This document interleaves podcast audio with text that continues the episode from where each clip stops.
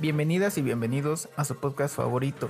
Tenemos este episodio todos los lunes para estar cerca de ustedes, donde platicaremos con amigos y conocidos de sus proyectos más relevantes, su proceso creativo y sus dificultades.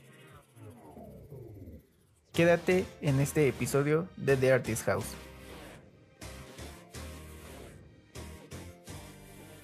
Amigos, ¿cómo están de nuevo el día de hoy en el 14 capítulo de The Artist House? Y pues nada, muchas gracias de nuevo por estar en este nuevo capítulo. Agradecemos a todas las personas que nos están escuchando internacionalmente porque sabemos que tenemos oyentes de otros países.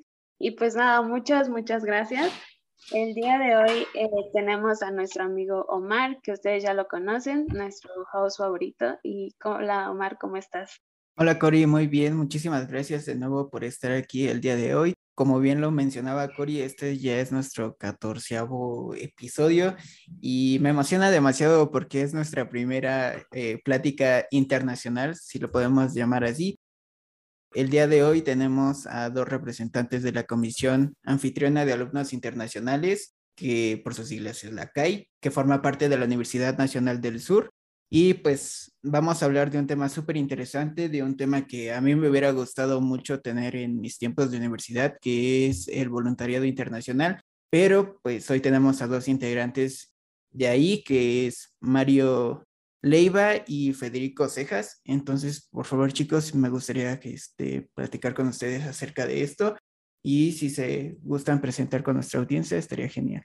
Bueno, me presento, mi nombre es Mario, saludo a todos primero que nada quería dar las gracias a, Omar y Corey por invitarnos para hacernos, este, bueno, para hablar de estos temas, de, los intercambios internacionales y, y, contarle un poco qué es lo que hacemos nosotros aquí en, la CAE, en la Universidad Nacional del Sur, que es una universidad que está situada en la, ciudad de Bahía Blanca, que es en el sur de la provincia de Buenos Aires. Mi nombre es Mario, he tenido la oportunidad de hacer un intercambio, uno de ellos ha sido en, en su país, en México, en Baja California Sur en el 2015 y la verdad que le pasó genial, me traído muchísimas experiencias bueno, parte de eso es lo que, lo que venimos y tratamos de, de seguir reproduciendo, digamos, aquí en la calle. Y mi otro compañero es Federico. Yo soy Federico Cejas, como Mario también soy de Argentina, de la UN, y estuve eh, de intercambio en Puebla hace unos años. Cuando volví, me uní a este grupo voluntario que, bueno, entre otras cosas, se encarga de ayudar a los estudiantes que vienen de intercambio a Argentina y es algo que queremos eh, promover más y por eso le agradecemos la invitación. muchas gracias a ustedes por haber asistido el día de nosotros aquí con nosotros y con las personas que nos están escuchando.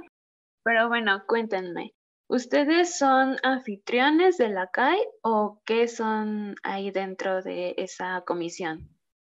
Bueno, la, comisión es una, asociación que, que, hemos formado los alumnos de la universidad que han tenido la oportunidad de hacer algún intercambio fuera. Es decir, esa es una de las condiciones para, para, formar parte de la CAE. La CAE es la comisión.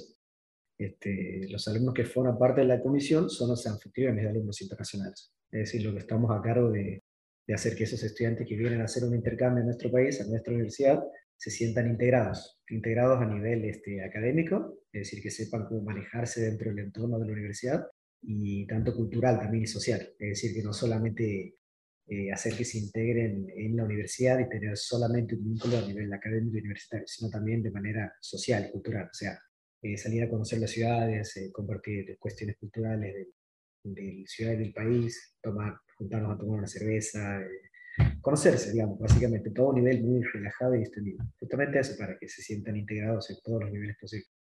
Entonces no es como tal de, ah, bueno, quiero ir, este, bueno, quiero hacer un intercambio y la verdad es que nada más voy a ir a estudiar.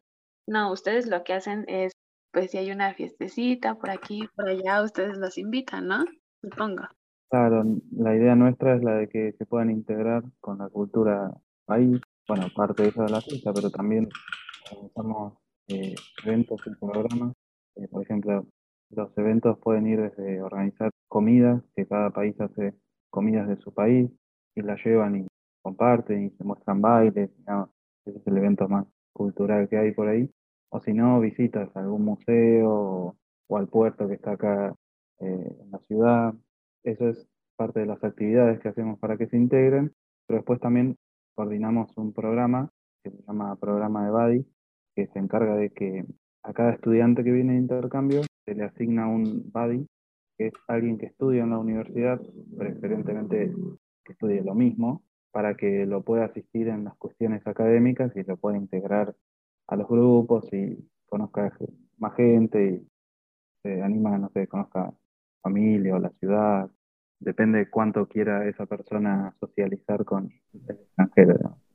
Excelente, entonces una de las cosas que hace la comisión es eh, integrar a todos estos chicos que van de intercambio, ¿no? Entonces ahí es donde entra eh, el voluntariado de todas las personas que ya hicieron un intercambio.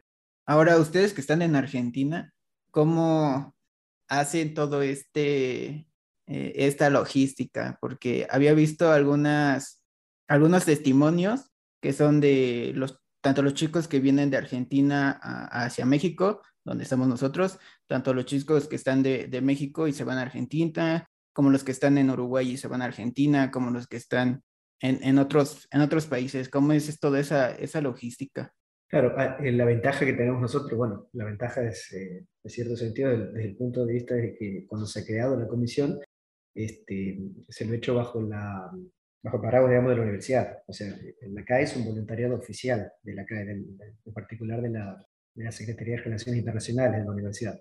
Entonces, al tener ese vínculo, digamos, y ese soporte, eh, tenemos acceso a la información mucho antes eh, de los chicos que, que, van a hacer intercambio a Argentina y de los que, están, de los que se van de Argentina a otros países.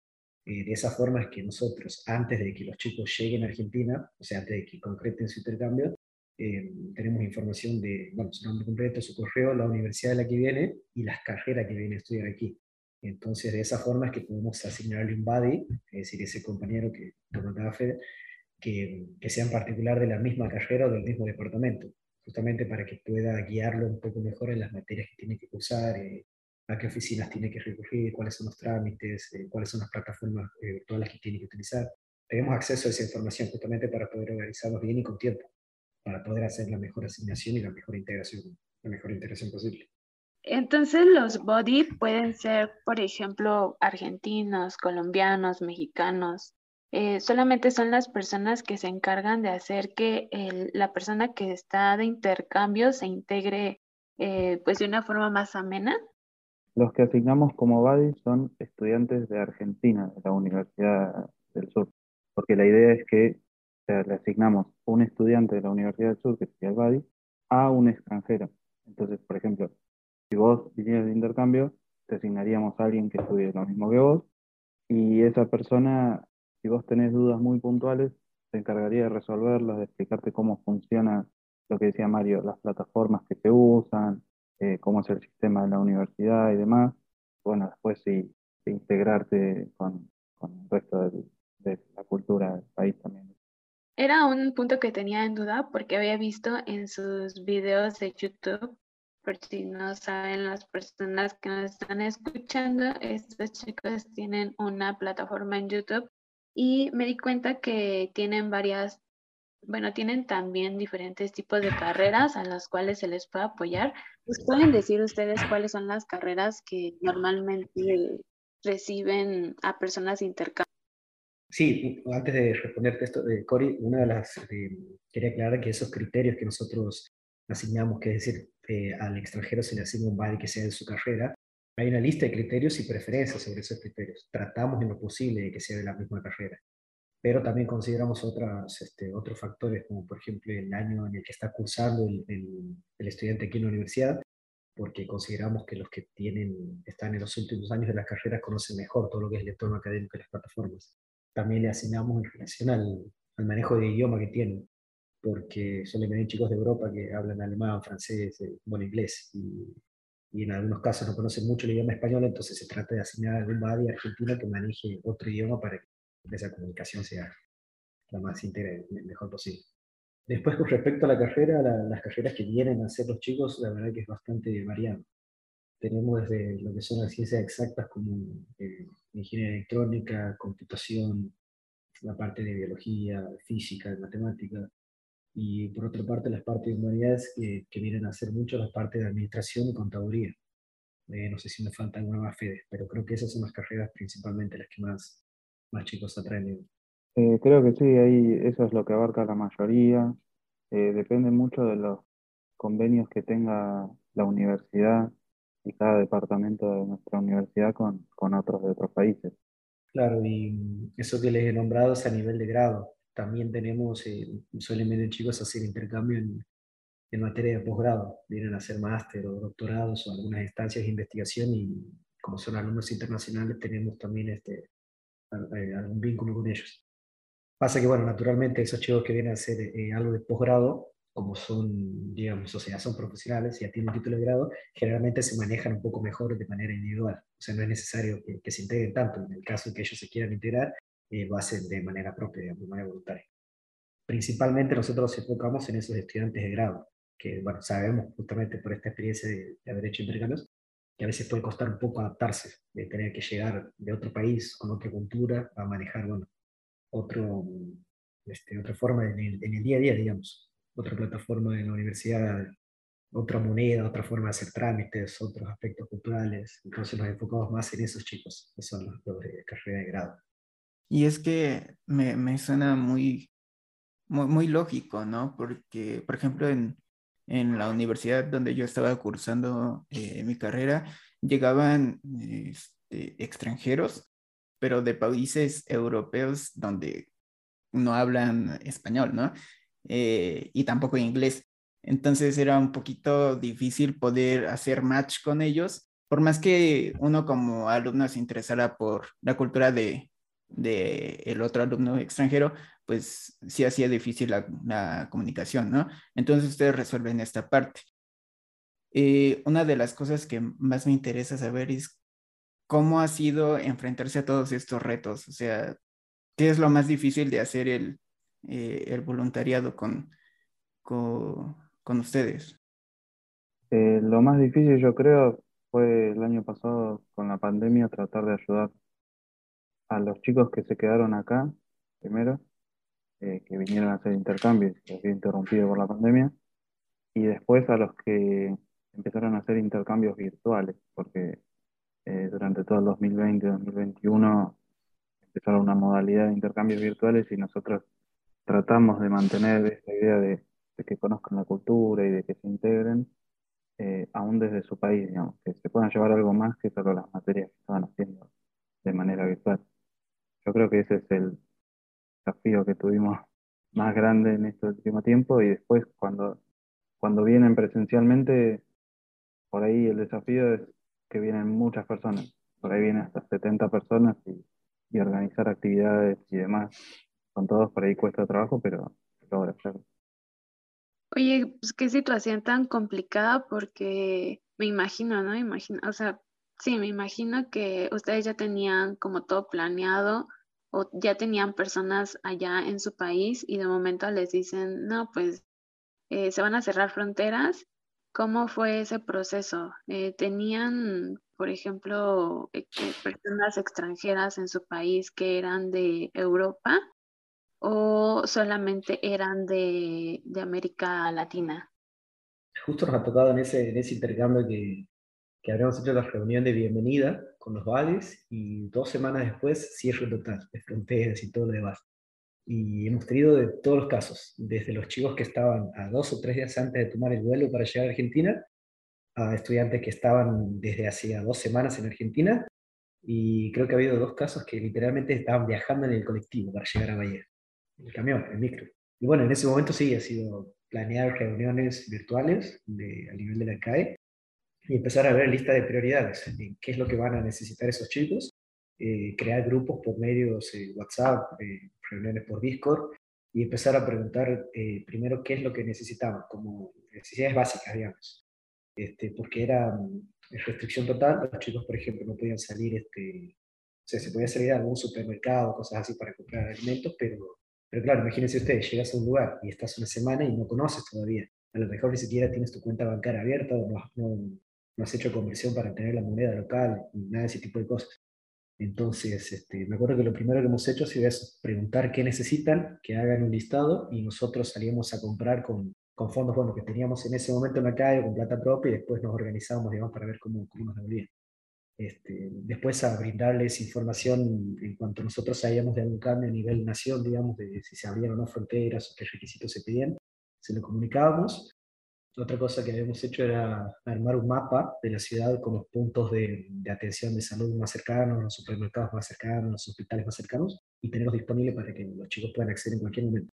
Eso y más allá de aclararles que en cualquier momento podían llamarnos y hacer consultas o preguntarnos cualquier, cualquier tipo de duda. Y después también estar en contacto con las este, autoridades académicas para saber los, los cambios y la forma en las que se iban a adaptar a las plataformas. Y por último, creo que lo último que, que habíamos hecho era también este, preguntar y revisar cómo venían los trámites de, de, visado, o sea, los trámites que los chicos tienen que hacer para, para quedarse aquí, y si tenían o no eh, vuelos de repatriación. Había muchos chicos que, que, estaban de Europa que, bueno, ellos han conseguido para dentro de un mes, creo, y ellos, cada uno de ellos han vuelto a su país. Después hemos tenido casos de chicos de México que, que ellos han, por decisión propia, creo que había pasado un tiempo, han decidido quedarse directamente de, de aprovechar el voluntariado, el, perdón, el intercambio y quedarse. Se decía que tenían que hacer cuarentena, pero querían eh, vivir, esa vivir la experiencia aquí, al menos de esa forma, digamos, y no tener que volverse a su país para cursar la manera, las materias de manera virtual. Esa, esa ha sido nuestra forma, digamos, de, de adaptarnos, que es básicamente ponerse a su disposición y tratar de darle la, la mayor ayuda posible y que no pierdan la, la motivación, que traten de, de, pasar lo mejor posible digamos, dentro, dentro de lo que era posible. Eh, supongo que fue muy complicado, eh, más por la situación que se vivió, pero hasta donde yo sé, y porque estuve revisando sus redes sociales, eh, me, parece que la, me parece que la comisión se encarga de dar eh, vivienda y víveres, ¿no? ¿O estoy mal? Que, a ver, cuéntenme, ¿qué es, eh, ¿qué es lo que te da la comisión en caso de, tu, en caso de que tú quieras hacer un voluntariado o un intercambio allá donde ustedes están? Los intercambios, digamos, los maneja la Secretaría de Internacionalización. Nosotros, o ellos se encargan de de hacer los convenios estos que te comentaba y de acuerdo al convenio que tenga tu universidad con la nuestra o el país, capaz, es los beneficios que podrías tener. Hay algunos chicos que vienen acá y la universidad les da alojamiento y por, por comida en el comedor universitario. Hay otros que no porque no están en el convenio. Entonces, por ahí depende, pero lo que nosotros hacemos es con todos los chicos, independientemente del convenio que tengan, eh, una vez que inter eh, internacionalización nos pasa la lista, ahí hacer eh, integrarlos, asignarles un buddy y demás. Ya nosotros ya estamos, estamos como en otra parte una vez que ya vienen. Entonces, una de las formas en, en que funciona esto en realidad del intercambio es a través de los convenios que tienen las universidades eh, entre sí, ¿no? Por ejemplo, había visto uno de los, de los casos que era el convenio que tiene la, la UAM, que es la universidad de aquí de, del Estado de México, con, con ustedes, ¿no?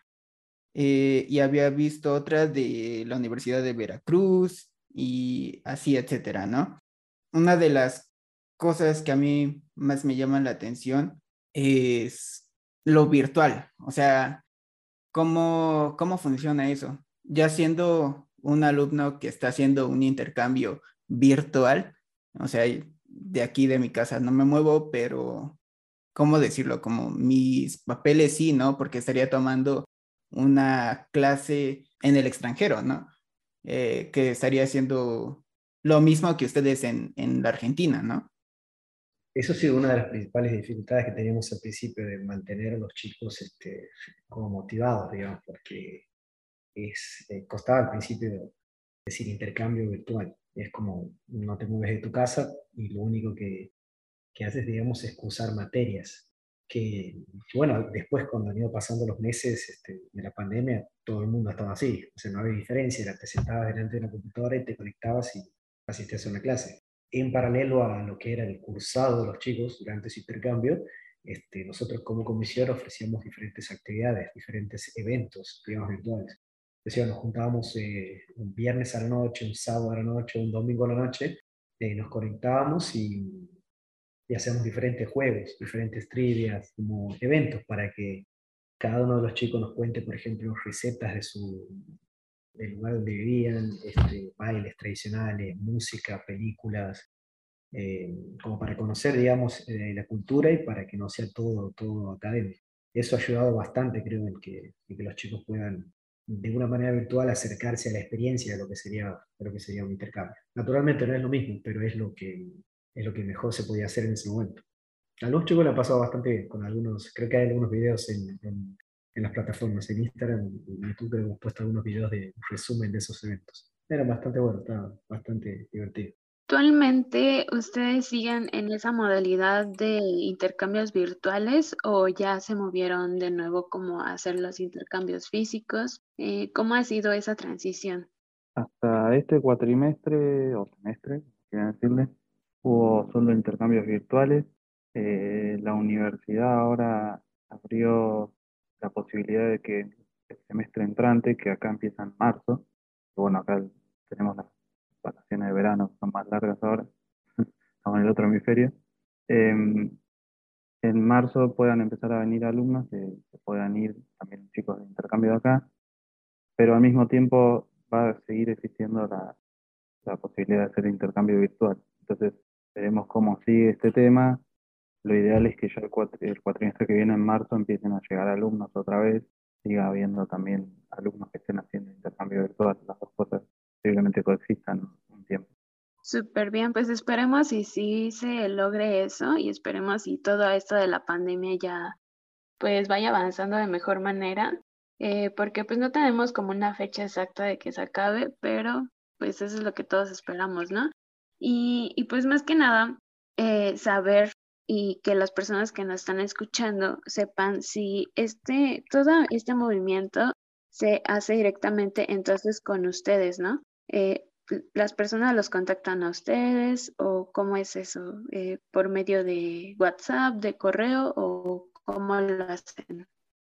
Para averiguar, digamos, si una persona está interesada en hacer un intercambio en la Universidad del Sur en Argentina, eh, lo primero que tiene que hacer es ver en su universidad qué convenios tiene, pero después podría, nosotros digamos no tramitamos los, los intercambios, eh, pero sí está la Secretaría de Internalización que tiene Instagram y Facebook, se llama Internacionalización UNS, pueden consultarles a ellos si, si es que se puede hacer, por ahí a veces no existen convenios y se puede empezar a hacerlo, por ahí cuesta más trabajo, pero si, si una persona está predispuesta a hacerlo y, y su universidad lo apoya y la universidad acá está interesada en hacer el convenio, existen convenios bilaterales, así que eh, esa es otra posibilidad también.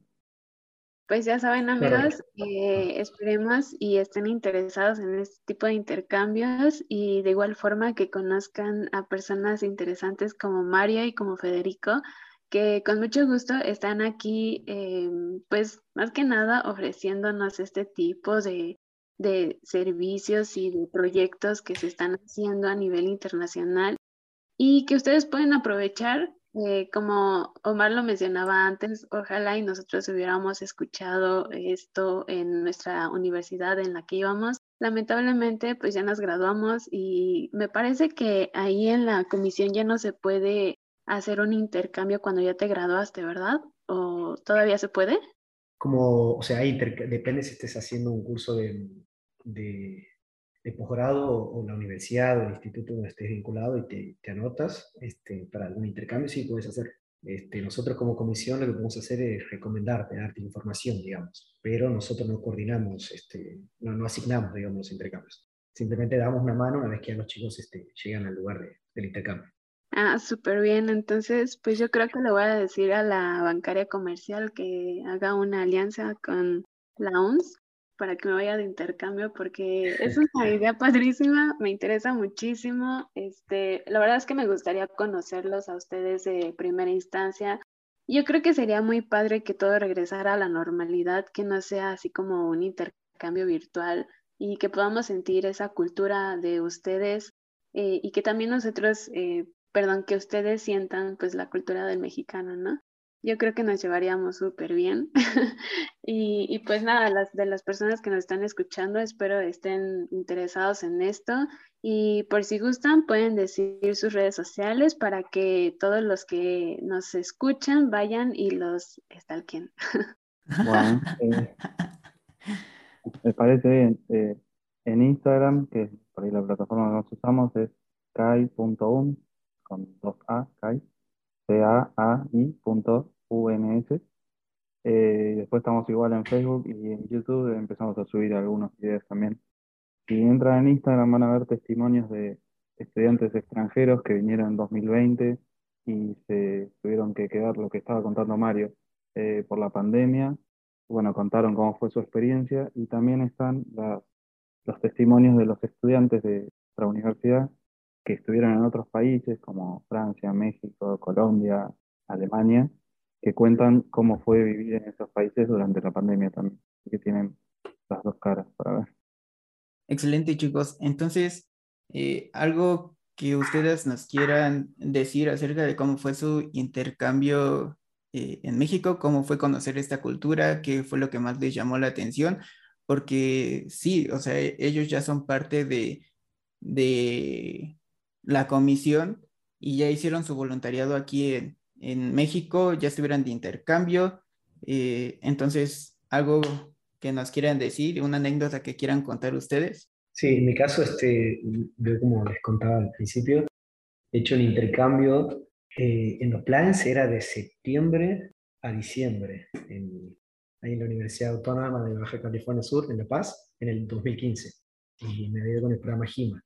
Este programa GIMA es uno de los programas que comentaba Fede, que son los que tienen vínculos entre universidades. Este, ahí es donde uno tiene que entrar a preguntar y ver qué, qué universidades están disponibles. Y no, la verdad que desde que he llegado a México, desde el día uno me han atendido excelente, digamos. Si bien es cierto, la universidad no tenía eh, una comisión así de este tipo, o sea, eh, estudiantes que estén organizados para ese tipo de recibimientos, ha sido suficiente ir a la primera clase y listo. Eh, los chicos con los que cursaba siempre se han puesto, las 10, digamos, como decimos aquí, me he recibido excelente. Siempre para cualquier tipo de ayuda que necesitaba con el tema del, del cambio de la moneda, de, para conocer la ciudad, lo que, lo que, se podía comer, lo que me podía hacer mal y cosas así siempre ha estado disponible y me han dado este, siempre una mano, digamos.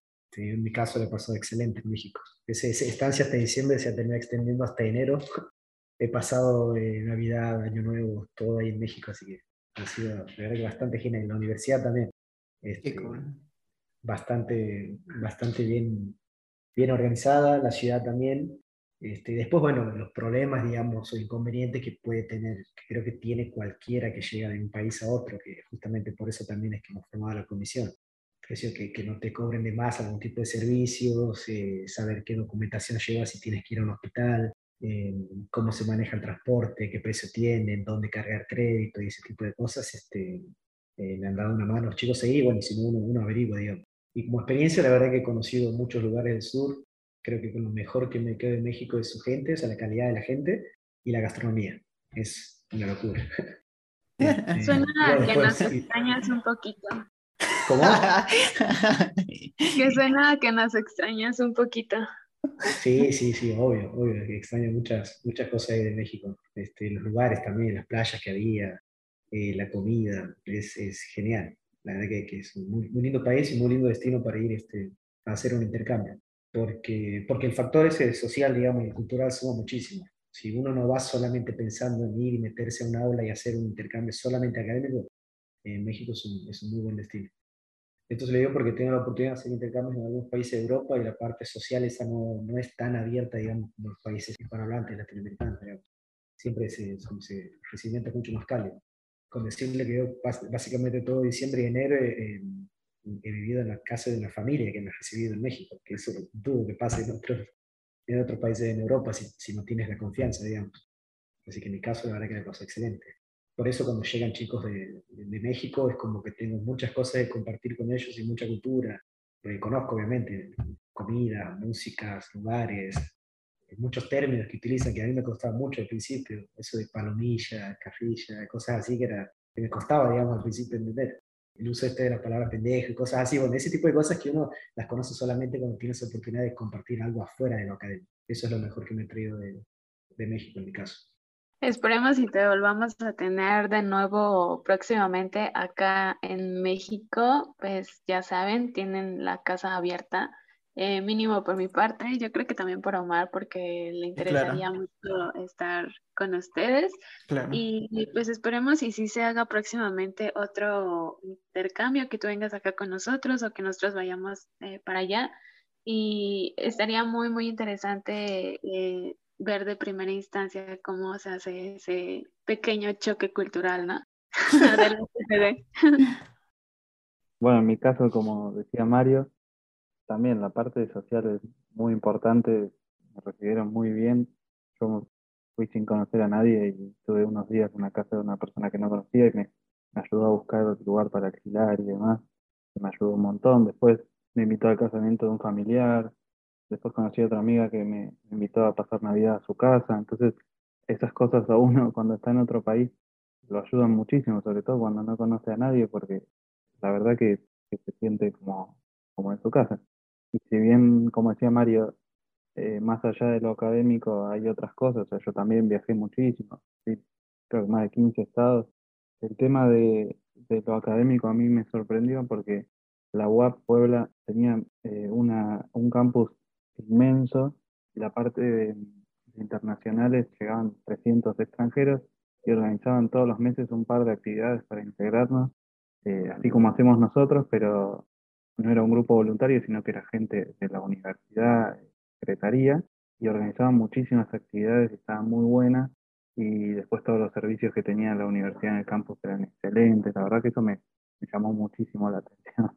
Entonces creo que eso es algo también para destacar, al menos en mi experiencia particular. Sí, claro, la, la es una de las universidades más grandes pues sí, no, no dudo que tu experiencia fuera grata. Y 15 estados, o sea, yo creo que conoce más que, que yo siendo mexicano.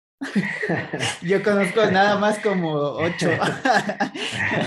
suele pasar, suele pasar que la gente que viene de otro país a hacer intercambio como por ahí puede viajar un poco más y qué sé yo, conoce más del país que uno que está en el país. A mí me ha pasado. O sea, conozco más de México que Argentina.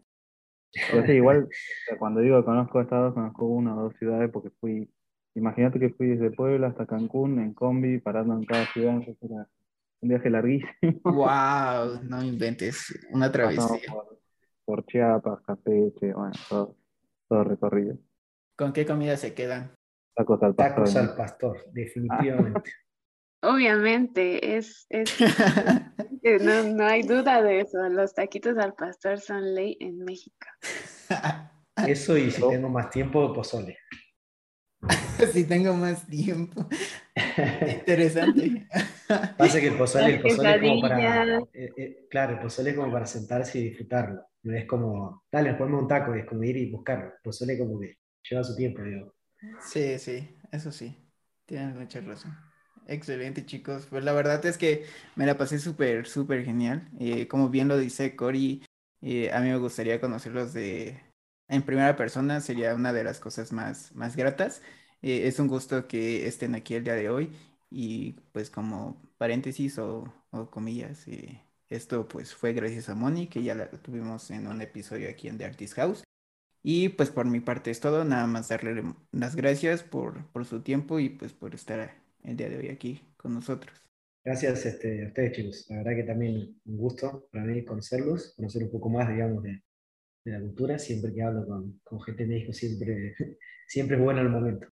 Y mm, gracias a Moni también por acordarse de, nosotros. A ver, Moni, es una gran amiga, ella ha pasado excelente aquí también en su intercambio y nos ha contado muchísimas cosas. Ha aprendido muchas cosas con, con Moni.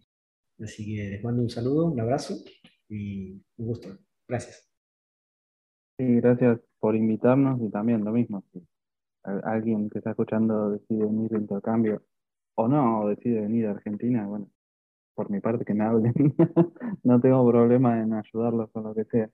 Súper bien, pues muchas gracias por, eh, por el apoyo que también nos están brindando y pues amigos, de las personas que nos están escuchando ya saben, este, por medio de Facebook, Instagram, TikTok, eh, YouTube, podemos eh, darles más información sobre esta comisión que nos estuvo visitando el día de hoy.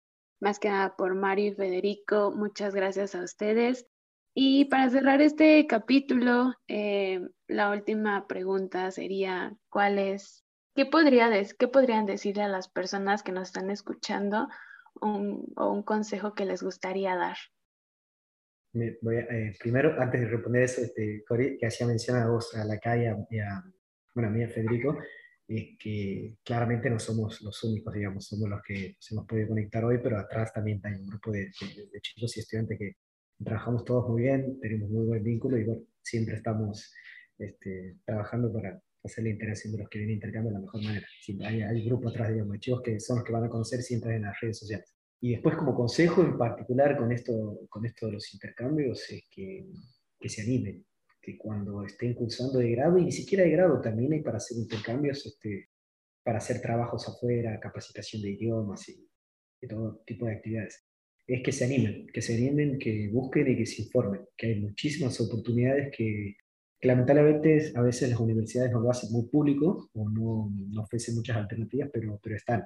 Las opciones están ahí para, para hacer intercambio y, viajar con esta edad a otro país es, este, suma muchísima experiencia, te abre muchísimo la cabeza, te permite conocer otras culturas, uno vuelve con otra visión del lugar de donde ha salido, siempre buscando cómo puede mejorar, cómo puede ayudar para que otras personas también tengan esa misma oportunidad.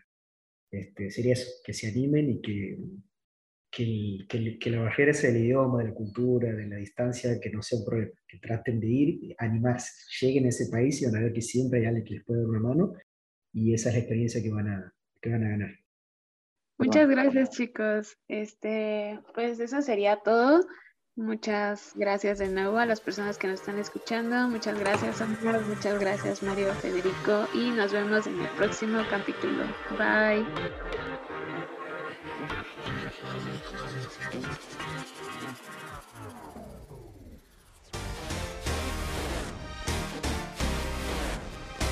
Síguenos en Facebook, Instagram, Twitter y YouTube como The Artist House. Y si te gustó este episodio, compártelo con tus amigos.